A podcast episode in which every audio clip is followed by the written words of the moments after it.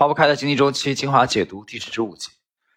呃，今天的第十五集其实主要我们进入了第四章的学习啊。第四章主要介绍的是1837年美国的经济危机。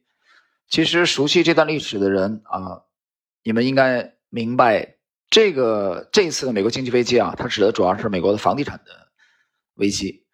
那么在第十四集上一集我们讲到了大卫李嘉图啊，他的对这个。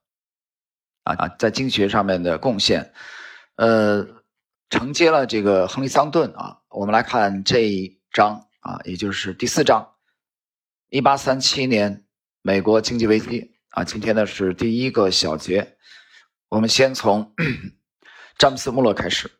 李嘉图的密友詹姆斯·穆勒终其一生保持着对经济学的强烈兴趣，尽管詹姆斯·穆勒花了。很多时间去发展李嘉图的观点，但他对经济理论与问题的研究也自有一套。他曾经提出了一个重大的实际问题，那就是要寻求限制人口出生数量的方法。他认为，在食物供应有限的条件下，这个问题是一个主要的威胁。在詹姆斯的九个孩子中，有一个名叫约翰·斯图尔特·穆勒，出生于1802年。穆勒在很小的时候就显露出超常的智力，而且詹姆斯认为他这时已经可以接受正规的教育。就在这个小男孩刚满三岁的时候，詹姆斯便开始教他学习希腊语和算术。他在八岁的时候学习拉丁语，随后不久开始学习几何、代数、化学和物理。他十二岁的时候开始学习逻辑学，一年之后，他被引领到正经学领域。詹姆斯认为这是最难的学科。詹姆斯给他讲授经济学的一种方式是带着他散步。詹姆斯在路上给自己的儿子讲授了经济学各个方面的问题。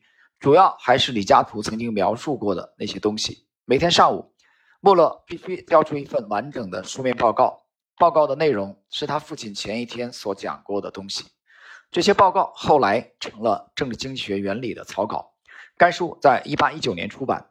这本书是经过非常努力思考得出的出色成果。其作者穆勒写作这些内容时年仅十三岁。就在该书出版之后，詹姆斯认为自己的工作已经完成，他儿子已经做好了进入社会的准备。这个十七岁的男孩加入了东印度公司，这让他有了极好的机会去洞察私营商业与公共事务，而且他在空余时间可以进行写作与学习。二十岁的时候，他已经发表了七篇有关经济学、政治学与法学的重要论文，而且编著了一本有关哲学的书籍。约翰·斯图尔特·穆勒对经济理论的最大贡献是他在二十三岁及二十四岁时所写的内容。这些东西直到多年以后才得以出版。题目是《政治经济学若干未决问题》，其中有一篇论文分析了萨伊定律。穆勒声称，在简单的物物交换经济中，萨伊概念中的供给创造自己的需求是可行的。但是，当货币作为交易的媒介时，结论就不是必然成立的。因为人们可以把销售收入储存起来，所以供给并不总是创造等量的需求。普遍信息的改变能够引发供给与需求之间的不平衡。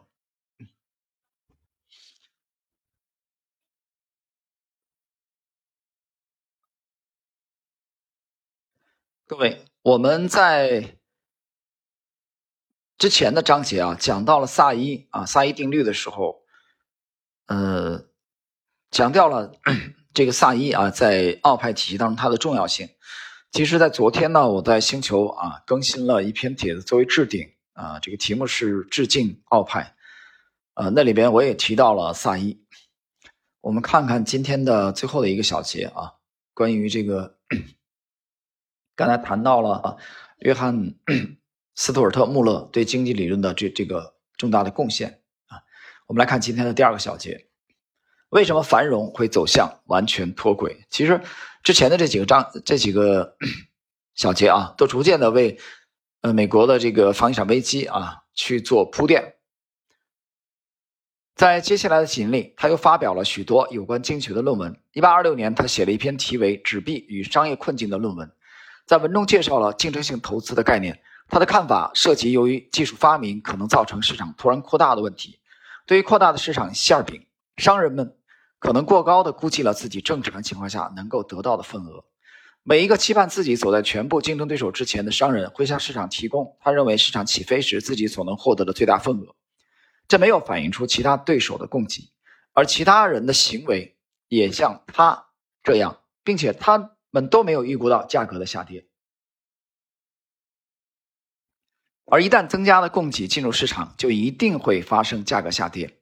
这样一来，短缺很快就演变成了过剩。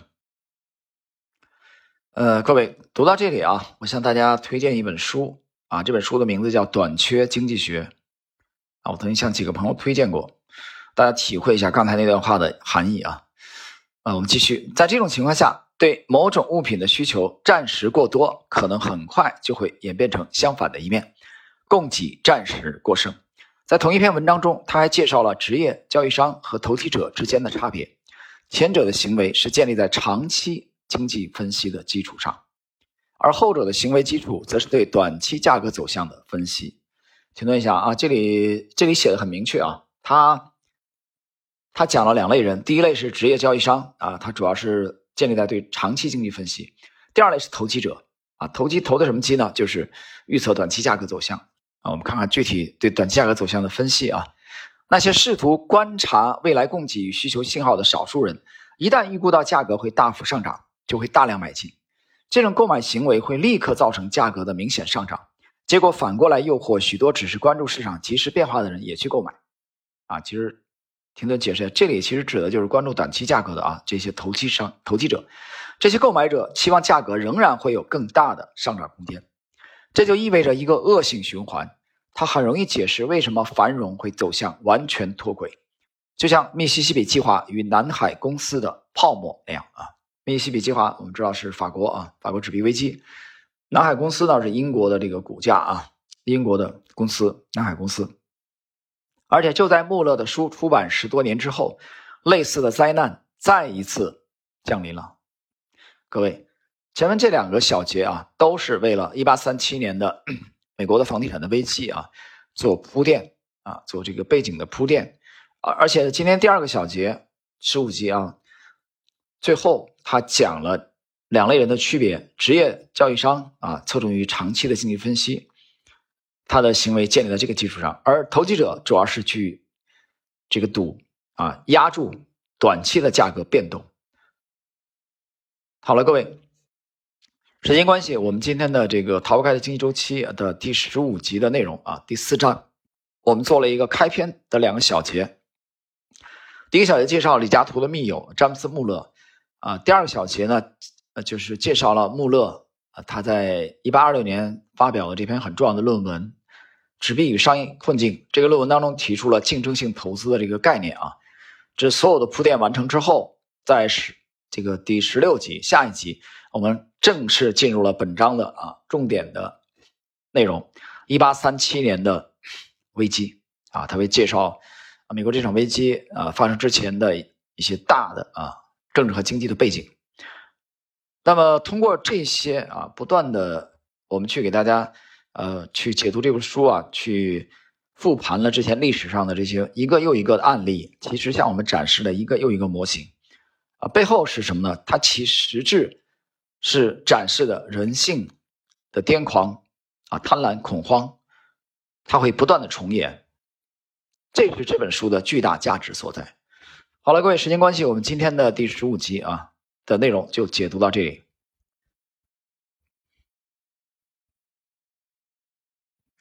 嗨，大家好，我是老也是最会。